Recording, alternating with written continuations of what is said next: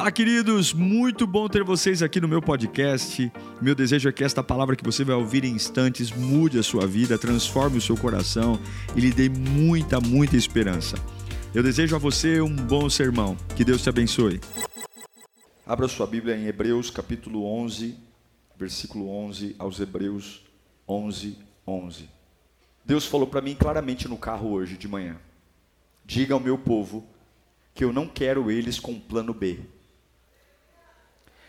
Diga ao meu povo que ou eles confiam no meu plano ou que se afastem.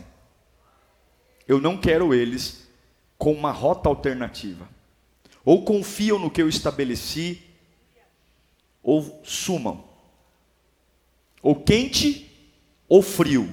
O morno eu vomito. Vamos lá. Hebreus 11, 11. Pela fé, Abraão e também a própria Sara, apesar de estéril e avançada em idade, recebeu poder para gerar um filho, porque considerou fiel aquele que lhe havia feito a promessa. Curve sua cabeça. Peça ao Espírito Santo para falar com você. Não deixe nada te atrapalhar agora. Não deixe absolutamente pensamentos te atrapalharem agora. Não deixe a ansiedade te atrapalhar agora. Oh, Deus. Não deixe nada atrapalhar agora, nada, nada. O que você vai ouvir aqui vai tocar a área mais profunda da tua alma. Correntes que te prendem vão ser tiradas de você pela palavra. E você precisa oferecer o solo para que a semente caia. Diga ao Espírito Santo que você vai estar disposto a ouvi-lo. Pai, nós oramos agora pela tua palavra, é a palavra que cura, é a palavra que transforma. E a Bíblia diz que a fé vem pelo ouvir e ouvir a tua palavra. E nós, enquanto estivermos te ouvindo, Pai, vamos renascer, vamos brotar com uma nova versão.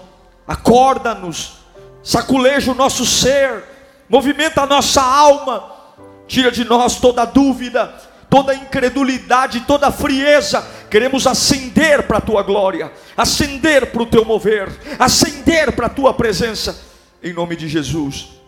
Amém.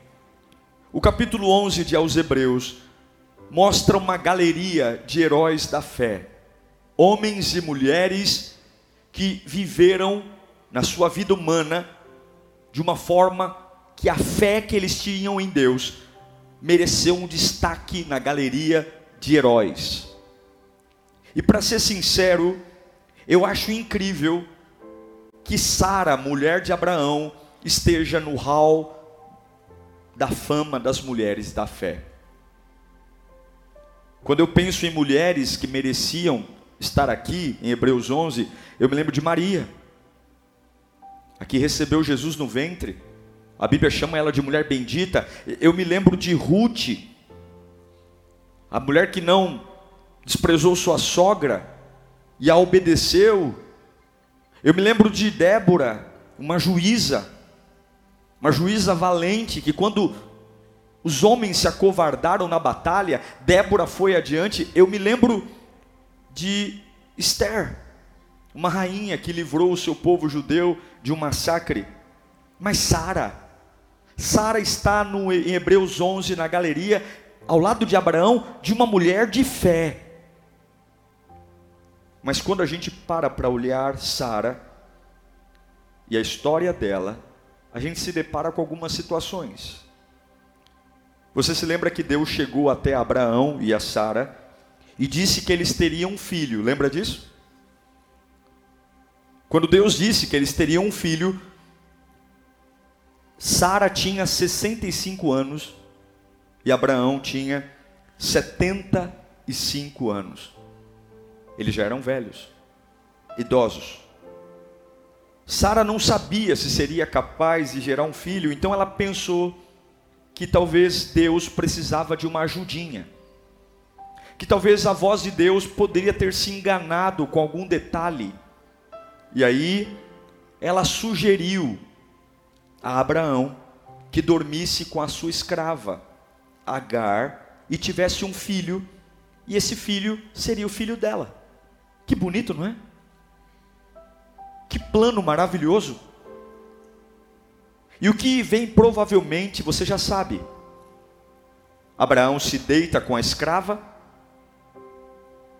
engravida, nasce Ismael, porém Sara fica com ciúmes terrível, raiva, raiva de Agar, raiva do seu marido, e o inferno começa dentro de casa. E esse inferno é propagado até hoje, porque a briga entre judeus e palestinos vem do brilhante plano B de Agar. Deus me prometeu um filho, mas como está demorando, eu vou fazer do meu jeito.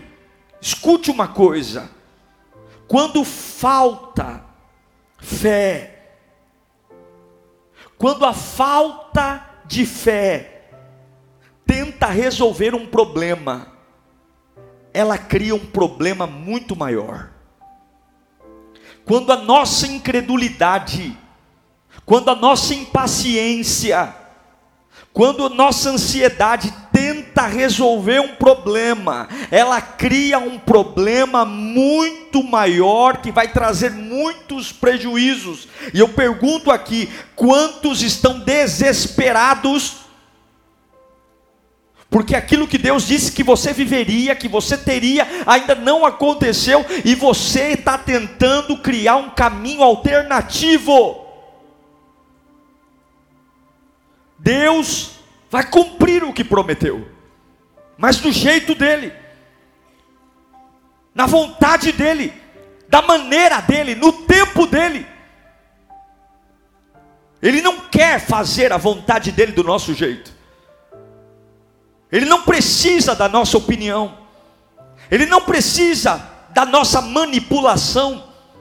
Ele não precisa da nossa ajuda. A única coisa que ele nos pediu foi: confia em mim. E é a área que nós mais falhamos. É a área que nós mais quebramos. Deus não precisa de nós para realizar a sua vontade. Eu vou dizer de novo: Deus não precisa de você e de mim para realizar a vontade dele. Não precisa. Você é inútil e eu sou inútil para realizar a vontade de Deus. É Ele que faz. É Ele. Ele sabe como restaurar tua casa. Ele sabe como restaurar teu casamento. Ele sabe como abrir a porta de emprego para você. Ele sabe como abençoar a tua mente. Ele sabe como tratar o teu espírito. E uma das coisas que eu mais vejo hoje é crente velho, crente rato de igreja, duvidando do agir de Deus. Será mesmo? Eu não sei. E quando é que você começa a perceber que uma pessoa duvida do agir de Deus? Quando a sua adoração morre.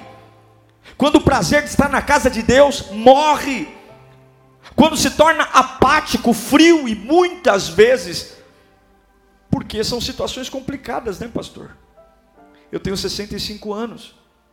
Já se passaram 12 anos que Jesus que eu recebi a promessa Quanto que é 65 mais 12? Hã? 77. Está ficando cada vez mais pior. Cada vez está piorando. Vamos ajudar Deus. Vamos tentar resolver aqui as coisas. Não está aparecendo o príncipe, mas tem um sapo aqui na frente. Será que você dá um beijo no sapo? Ele não vai virar príncipe? Vai lá beijar o sapo. Não, eu estou ansioso. Eu estudei 20 anos para ter essa profissão, mas não vai, não chega dinheiro, não cai dinheiro na conta. Comecei a pensar, pastor, que não vale mais a pena.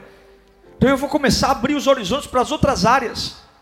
E de repente a gente começa a dizer que os sonhos de Deus que os projetos que um dia Deus martelou na nossa cabeça vai ser assim. Confia em mim. De repente eu começo a criar caminhos alternativos. Eu quero dizer para você que apesar de comum a desistência, você não pode abrir mão daquilo que Deus colocou no seu coração. Hebreus 11:6 fala que sem fé é impossível agradar a Deus pois quem dele se aproxima precisa crer que ele existe, que recompensa aqueles que buscam. Qual é o plano B? Qual é? Você está na igreja dizendo, pastor, eu vim aqui para Deus abençoar o que eu estou fazendo. Não, você não tem que orar para Deus abençoar o que você está fazendo. Você tem que fazer o que Deus já abençoou. Está entendendo?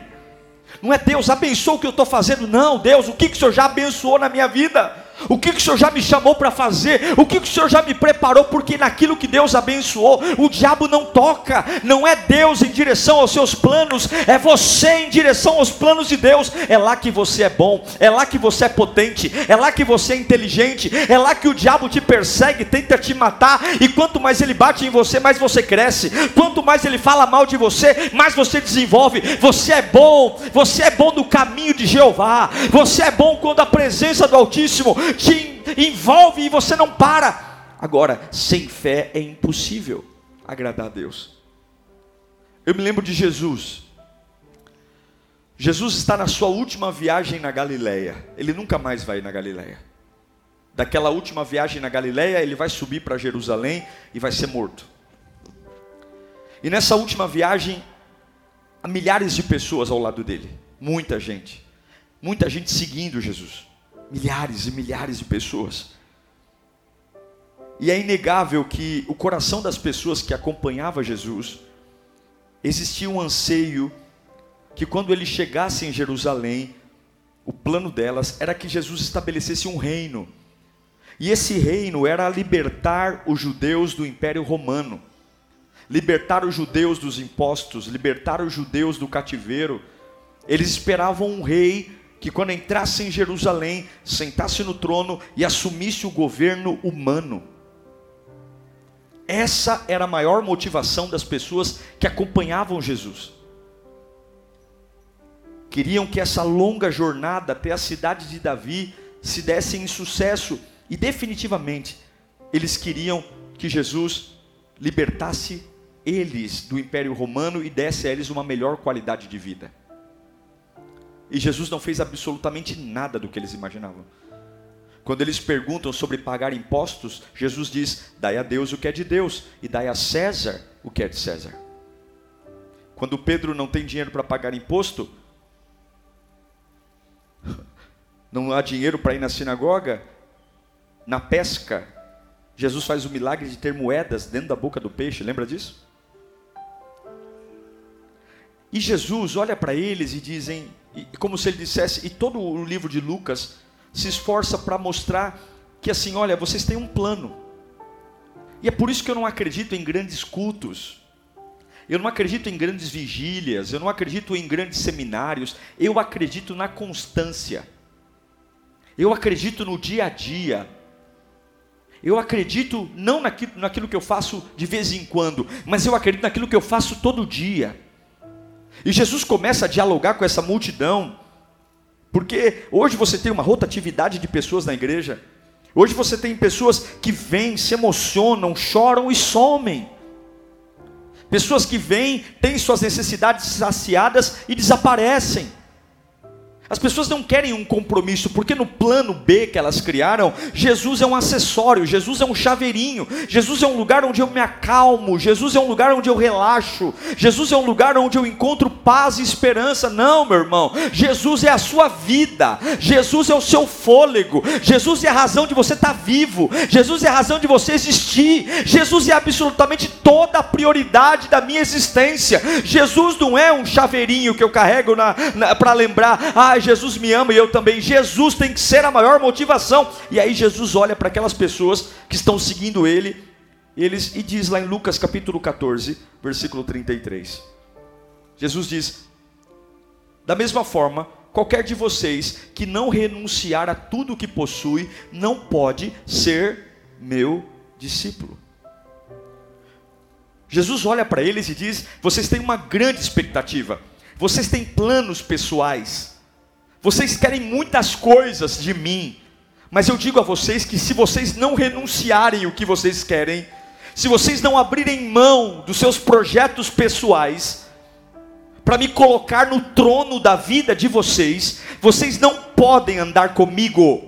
Vocês não podem ser meus discípulos, porque eu não sou garçom de vocês, eu não sou o serviçal de vocês, eu curo, mas não sou o médico de vocês, eu liberto, mas não sou ah, o, o policial de vocês, eu julgo, mas eu não sou o juiz. Antes de ser médico, policial, juiz, eu sou o teu pai, eu sou o teu Deus, eu sou o teu Senhor, eu não sou alguém que está aqui para atender seus caprichos pessoais, eu estou aqui e dei minha vida para que você me sirva, para que você me adore, para que você me busque, para que você diga não ao pecado e me adore.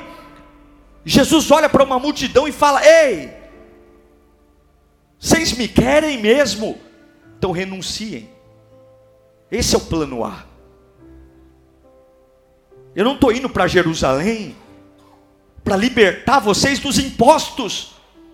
Eu não estou indo para Jerusalém para fazer a casa de vocês ser uma casa melhor. Eu estou indo para Jerusalém para morrer, para dar a vocês salvação. Enquanto vocês brincam de viver essa vida limitada de 70 anos, 80 anos, eu estou olhando para a eternidade. E aí Jesus vai dizer algo além ainda. Lucas 14, 25. Jesus vai dizer: Uma grande multidão ia acompanhando Jesus. E quando tem muita gente, oradores gostam de fazer média querem agradar, agradar o, o público, para ter like, para ter sucesso. Olha o que Jesus disse. Jesus olha para a multidão e diz: põe o próximo. Se alguém vem a mim e ama o seu pai, sua mãe, sua mulher, seus filhos, seus irmãos e irmãs, e até a sua própria vida mais do que a mim, não pode ser meu discípulo. E aquele que não carrega a sua cruz, ou seja, que ao invés de ficar querendo se livrar com desculpinha, mas aquele que não carrega a sua cruz e não me segue, não pode ser meu discípulo. Jesus está falando menos afeto pessoal, menos emoção, menos show. Ei, multidão, menos fantasia. Vamos para a realidade. Eu vim morrer por vocês. Vocês me querem? Me coloquem no topo da vida de vocês se vocês não me colocarem no topo da vida de vocês, se for teu pai, se for tua mãe, se for teu emprego, se for teu filho, se for você mesmo, eu vou te abençoar depois que eu for o topo, tiver no topo da tua vida. Eu vou abrir porta depois que eu for o primeiro. Se você me quer como um ajudador, se você me quer como um fazedor de obra, se você me quer como um encanador da vida, se você me quer como um faz tudo, sai para lá. Você não pode ser meu discípulo. Vai seguir capaz capeta, vai seguir sua mãe, vai seguir seu pai, mas se você quer ser meu discípulo, quer se parecer comigo, se você quer os meus valores em você, se você quer o meu poder em você, se você quer a minha glória em você, começa a dar tchau para todo mundo. A Bíblia usa o termo no original aborrecer pai, mãe, filho, filha, irmão, irmã e até a minha própria vida. Sabe o que é aborrecer? É ódio é detestar, é perseguir com ódio. O verdadeiro discípulo tem um compromisso tão grande com o seu discipulador que ele cria crises, ele gera crises, e você tem que avaliar que o plano A não tem a ver com o seu sonho. O plano A tem a ver com o sonho de Deus. Quando Deus diz para Sara: Você tem 65 anos e você vai ser mãe. Deus não quer saber a opinião dela. Fisicamente as trompas já estão velhas, o seio já está murcho, secou, não dá para ter leite. Está tudo arrebentado, com 65 anos, ninguém consegue ser mãe mais. Não tem mais nada que se fazer na parte da fertilidade. Mas Deus não quer a opinião de Sara, porque quando Deus estabelece um plano, Ele vai fazer acontecer, meu irmão. Você está aqui hoje dizendo, Senhor, Senhor, eu estou com medo. Deus está dizendo, problema seu. Você está com medo porque segue homens. Você está com medo porque segue a si mesmo. Você está com medo porque segue a maioria das pessoas. Se fosse meu discípulo, você saberia que não tem nada a perder, porque já renunciou tudo pelo meu nome. E quem renuncia tudo pelo meu nome, tudo que tinha agora é meu. Então quem te dá sou eu. Quem te sustenta sou eu. Quem te promove sou eu. Quem te abençoa sou eu. Quem cuida da sua reputação sou eu. Quem te levanta sou eu. Quando é que o seu plano B vai ser rasgado e você vai voltar, cair de joelhos na presença de Deus e dizer: Eu só quero a tua presença, eu só quero o teu poder. Eu vou te ensinar aqui rapidamente como viver o plano A. Porque se você viver o plano B, você não é discípulo. Se você viver o plano B, você vai fazer bobagem. E do começo da tua vida até o final dela, Deus não tem nenhuma porcaria no plano dele para te entregar. Todas as porcarias que estão na sua vida foi você que trouxe. Todos os lixos que estão perto de você, emprego, lugares, é a impaciência. Aí você diz, Pastor Diego, mas só Deus sabe só Deus sabe mesmo, e Ele não dá um fardo maior que eu possa suportar. Se caiu é porque é frouxo. A minha Bíblia diz entre a sua opinião e a minha opinião e a Bíblia, eu fico com a Bíblia. A Bíblia diz que Deus não dá um peso maior que a minha carga. É pesado, é difícil, é complicado, é estressante. Eu choro, eu tremo, mas é possível suportar até a hora do milagre chegar. Se você criar plano B, você vai pagar preço. Deus manda eu te dizer hoje: rasgue esse plano B. Não preciso da sua ajuda. Eu não preciso da sua ajuda. Mas está difícil, está passando fome? Pode não estar tá comendo carne todo dia, mas está passando fome? Pode não ter casa própria, mas está debaixo da ponte? Está debaixo da ponte? Você não chegou lá, mas você também não está onde Deus te encontrou. Ele já te tirou de lá. Eu vou te ensinar aqui como viver o plano A. Primeira coisa. Repita comigo: a escolha é minha. É a sua escolha. Você pode ouvir essa pregação um bilhão de vezes. Se você não quiser viver o plano de Deus, a Bíblia diz em Lucas capítulo 14, versículo 27: E aquele que não carrega a sua cruz e não me segue, não pode ser meu discípulo. Carregar a cruz é pegar a sua vida do jeito que ela está e vir para Deus com ela. Cada um tem a sua cruz aqui. Sua cruz pode ser uma doença, sua cruz pode ser um, um problema familiar, sua cruz pode ser um problema financeiro. Todo mundo tem uma cruz. E você está falando, quando a minha vida melhorar, eu vou para Cristo. Você não pode ser discípulo. Quando a minha vida melhorar, você vou ser voluntário. Quando a minha vida, quando Deus me mostrar o plano dele para mim, eu finalmente vou servi-lo. Você nunca será discípulo, porque discípulo pega a cruz e segue do jeito que você está, do jeito que você entrou nessa igreja aqui hoje, do jeito que você colocou os pés aqui hoje, se você quer que Deus seja o Senhor da sua vida, você vai pegar a vida do jeito que você está. Se você é rico, você vem rico. Se você é pobre, você vem pobre. Se você está são, você vem são. Se você está bêbado, você vem bêbado. Do jeito que você está, você pega a cruz e segue Ele. E diz: a partir de agora, não importa o que eu sinto, não importa o que eu penso, não importa o que eu quero, não importa, eu quero que Ele cresça e eu diminua. Eu quero que Ele cresça e eu desponte. Eu quero que Ele cresça e Ele apare... eu diminui e ele apareça. Eu quero. A decisão é sua. Eu escolho servir a Deus e eu escolho não servir a Deus. Eu escolho ser uma bênção e eu escolho ser uma maldição. Eu escolho acreditar e eu escolho ser um incrédulo. Eu escolho esperar ou eu escolho criar um precipício de precipitações. Eu escolho calar minha boca e dar glória ou eu escolho ser um papagaio do inferno e repetir como jornalista do capeta tudo que não dá certo na minha vida. Eu decido vencer a circunstância ou eu decido ser vencido por ela. Meu irmão, o diabo só faz aquilo que você dá liberdade para ele fazer, em nome de Jesus. Olha o que diz Deuteronômio 30, 19. Esse texto é fantástico, olha aqui. Hoje, invoco os céus e a terra como testemunha contra vocês. Está todo mundo vendo. Testemunha de quê? De que coloquei diante de vocês o quê? A vida e a morte. Então aquela conversa, eu não tive escolha. Eu não tive alternativa. Pastor, eu fiz o que fiz porque eu não tinha mais o que fazer. É mentira. O céu e a terra são testemunhas, a vida e a morte na sua frente. O que mais? A bênção. E qual é a vontade de Deus? Agora escolham a vida. Mas eu coloquei diante de você o que?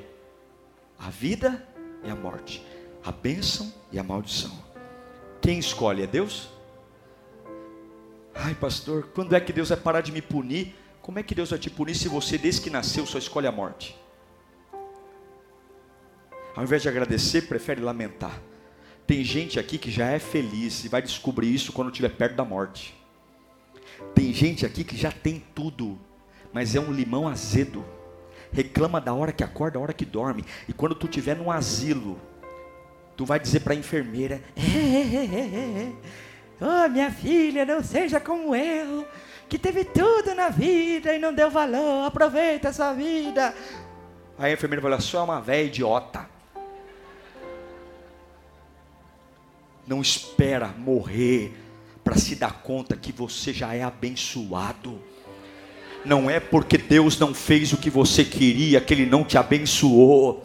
Não é porque Deus não deu o que você queria que Ele não te abençoou. Tem tantas coisas que nós somos abençoados pelo simples fato de Deus não nos dar. Tem tantas coisas que curam a nossa alma por pelo simples fato de Deus não abrir a porta. Tem tantas coisas que amanhã vão nos promover tão poderosamente por empregos que não permitiram a gente entrar, por contratos que não deu certo. Você fez de tudo, trouxe advogado e conversou e fez reunião e na hora de assinar o contrato, o outro lá disse que não vai assinar coisa nenhuma. Você ficou pistola da vida, ficou bravo, furioso, diz que Deus não te ama, e Deus está dizendo: seu tonto, eu estou te preparando para contratos maiores, eu não vou te amarrar. Deus manda eu te dizer: eu não preciso da tua ajuda, para com esse plano B.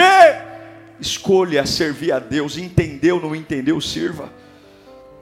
Fala comigo, a escolha é minha. A escolha é sua, meu irmão. A escolha é sua. Você vai amaldiçoar ou vai abençoar? Você vai honrar a Deus ou vai ser um leviano? Você vai estar preocupado em agradar a quem?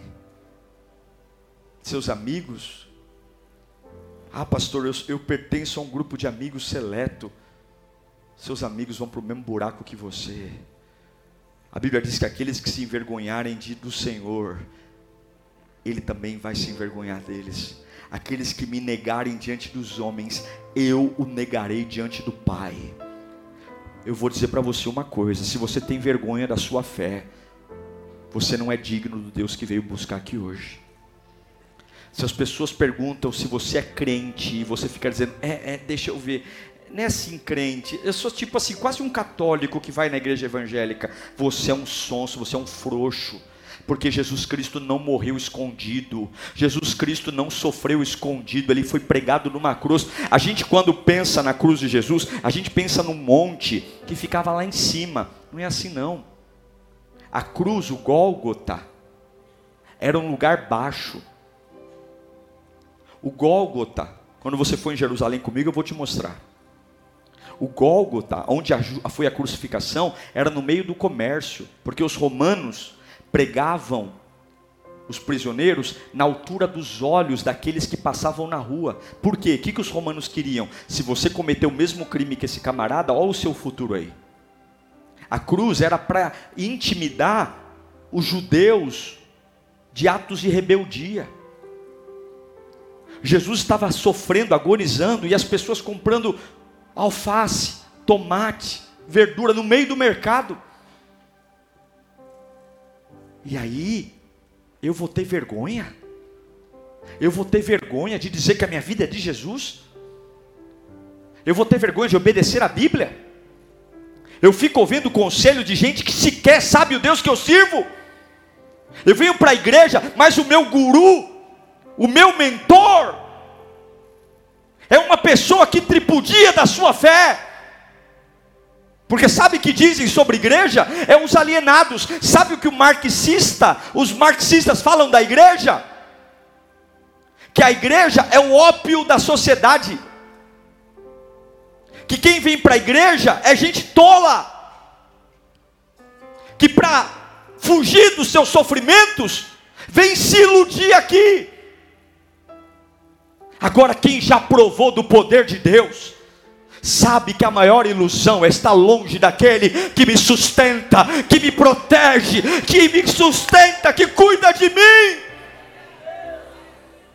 A decisão é sua. Segunda coisa para você viver o plano A. Você é aquilo que faz repetidamente. Repita comigo, eu sou aquilo que faço repetidamente. Quem você é hoje, o que você faz todo dia. Se você reclama todo dia, você é um reclamão. Se você mente todo dia, você é um mentiroso. Se você adora todo dia, você é um adorador. Se você ora todo dia, você é alguém que ora. Em Lucas capítulo 14, versículo 29, Jesus conta uma parábola para essa multidão. Jesus diz: ó, pois se você, pois se lançar o alicerce e não for capaz de terminá-la, todos os que a virem rirão dele.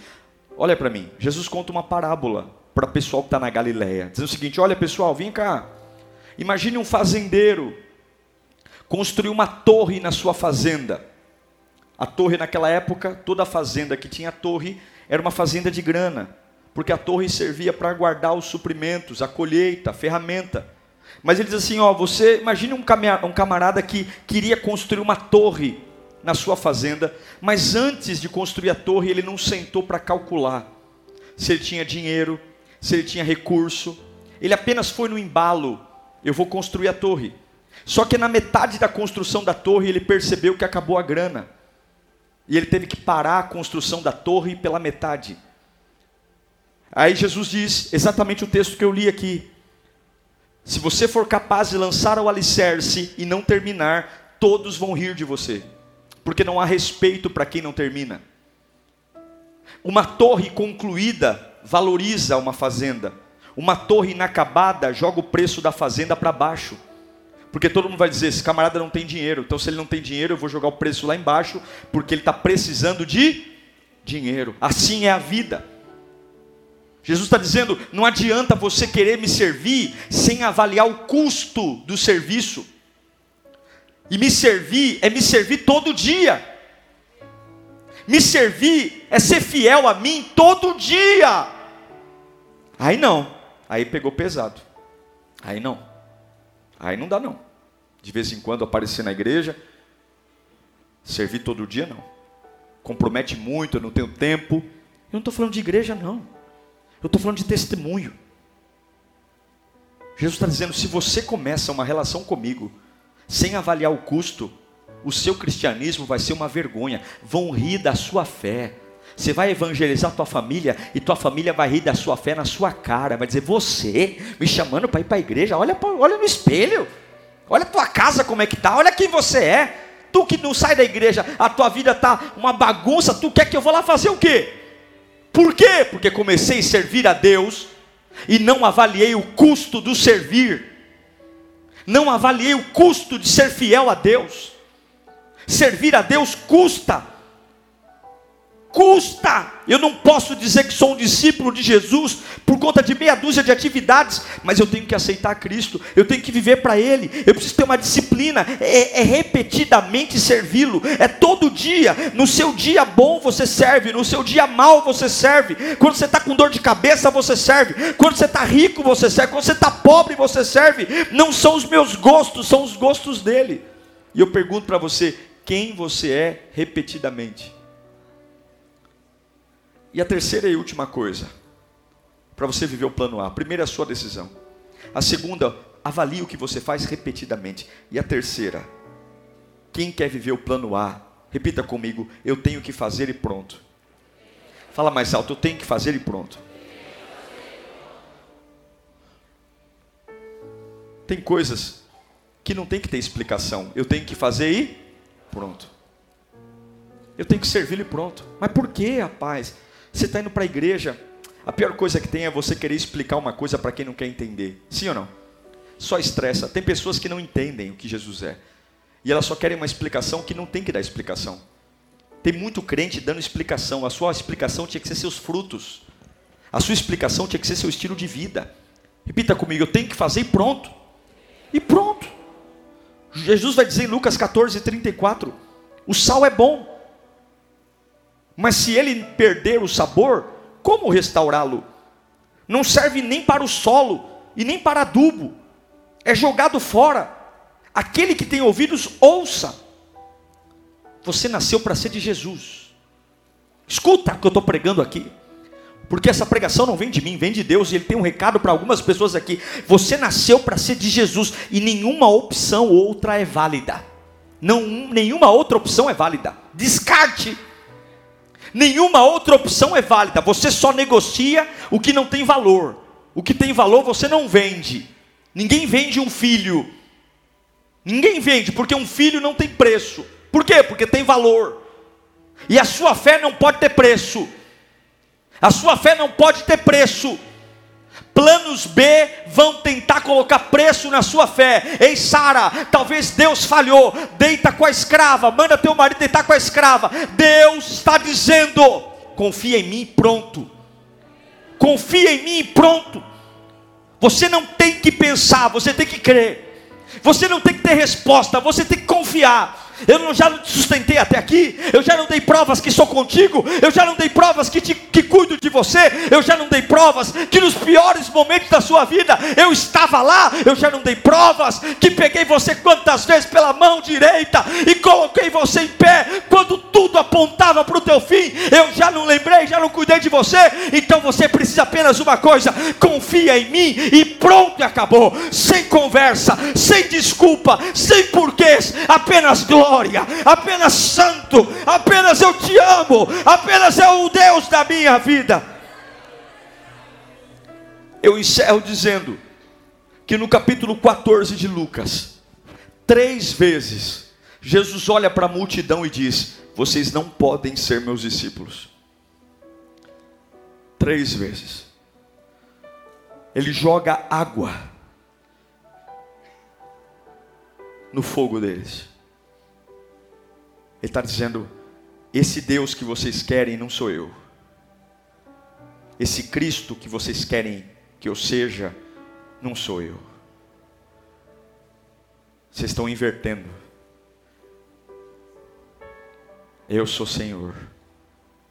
Vocês são servos. Eu estou vindo aqui resolver um problema espiritual. Vocês estão morrendo. Eu amo vocês. E vocês não vão dizer o que eu tenho que fazer. Porque a minha relação com vocês não é de afeto. A minha relação com vocês é de propósito. Eu não vim aqui só porque eu amo vocês, eu vim aqui para fazer a vontade do meu Pai. E a vontade do meu Pai é que eu chegue até o fim naquilo que Ele me colocou para fazer. Deus manda eu dizer para muita gente aqui: eu amo você.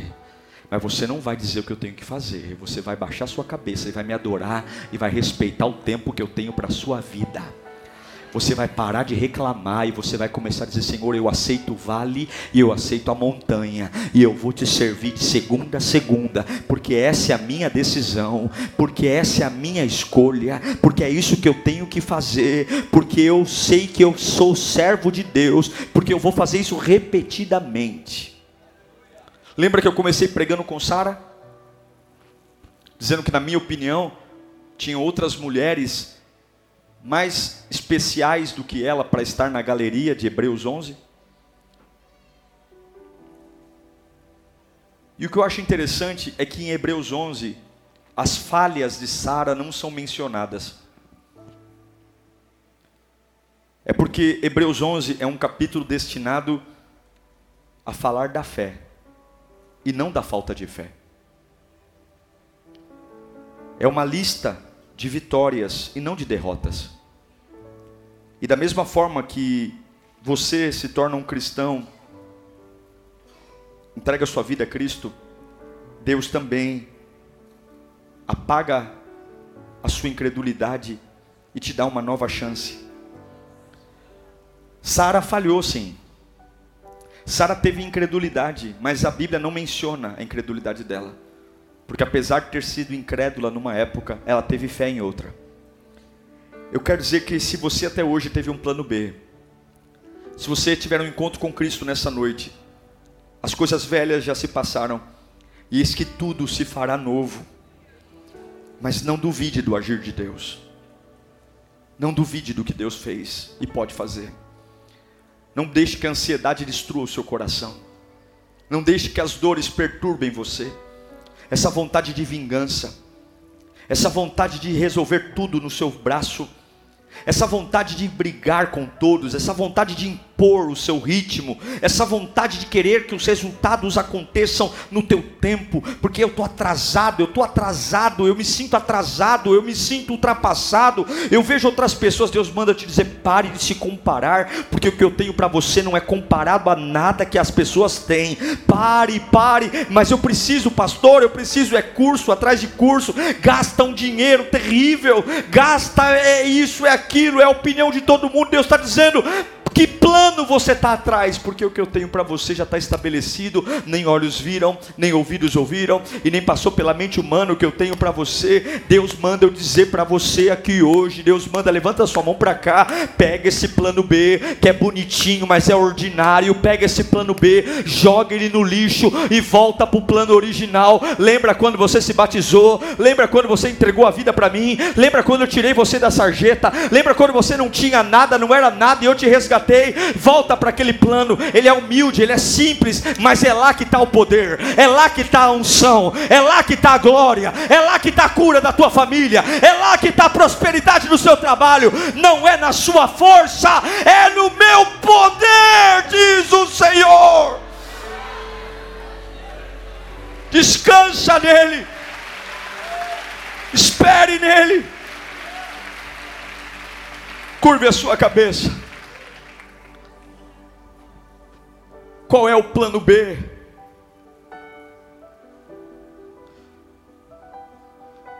Deus não precisa da sua ajuda.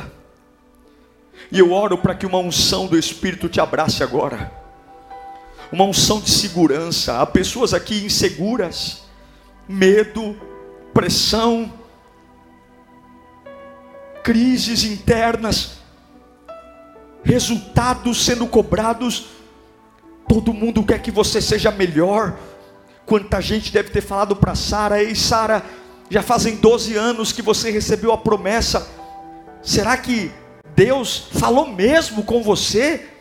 Será que realmente foi Deus? Não foi emoção, não. Não foi coisa da sua cabeça. E pode ter certeza que o diabo vai usar muitas pessoas para começarem a criticar aquilo que você está esperando que Deus faça. Será mesmo que Deus vai cumprir? Será mesmo? Nossa, mas você já está tão acabadinho. Você já está tão destruidinho. Será mesmo que Deus vai honrar? Nossa, faz tanto tempo. Meu Deus, mas você vai tanto tempo para a igreja e sua vida não muda. Você vai tanto tempo para a igreja e você está na mesma. Eu acho que é bobagem, hein? Eu acho que é melhor beber, fumar, cheirar, porque se for para beber, fumar, cheirar, do jeito que você está na igreja, tá no mesmo, menina. Menino, sai da igreja. Que é isso? Vem curtir a vida. Você é muito novo para ficar como rato de igreja. Que é isso? Olha lá, você canta, faz lírio play, dizima e oferta. Olha a tua vida. E Deus está dizendo: Eu não vim para libertar você do que você quer. Eu vim para libertar você do que você precisa. Continua na minha presença. Eu não estou fazendo nada fora, mas estou fazendo algo em você.